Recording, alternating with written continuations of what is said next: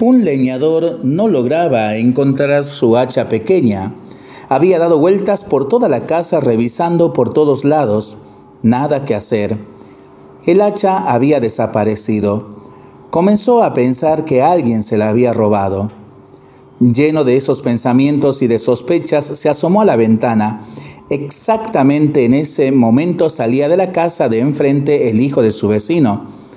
Lo miró con ojos sospechosos y pensó, tiene precisamente la manera de caminar de un ladrón de hachas.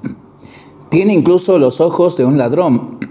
Hasta los pelos de su cabeza son los de un ladrón de hachas.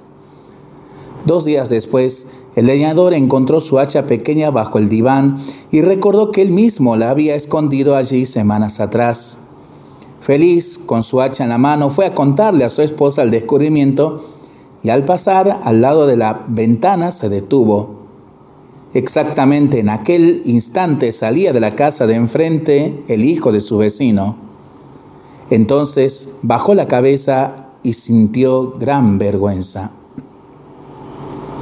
¿Y qué enseñanza podemos tomar de este relato? Siempre somos muy rápidos en juzgar y pensar mal de los demás. Si aprendiéramos a no hacerlo, lograríamos vivir en paz con nosotros mismos y con los demás. Nos dice Santa Teresa de Calcuta, si te pones a juzgar a los otros, no te quedará tiempo para amarlos.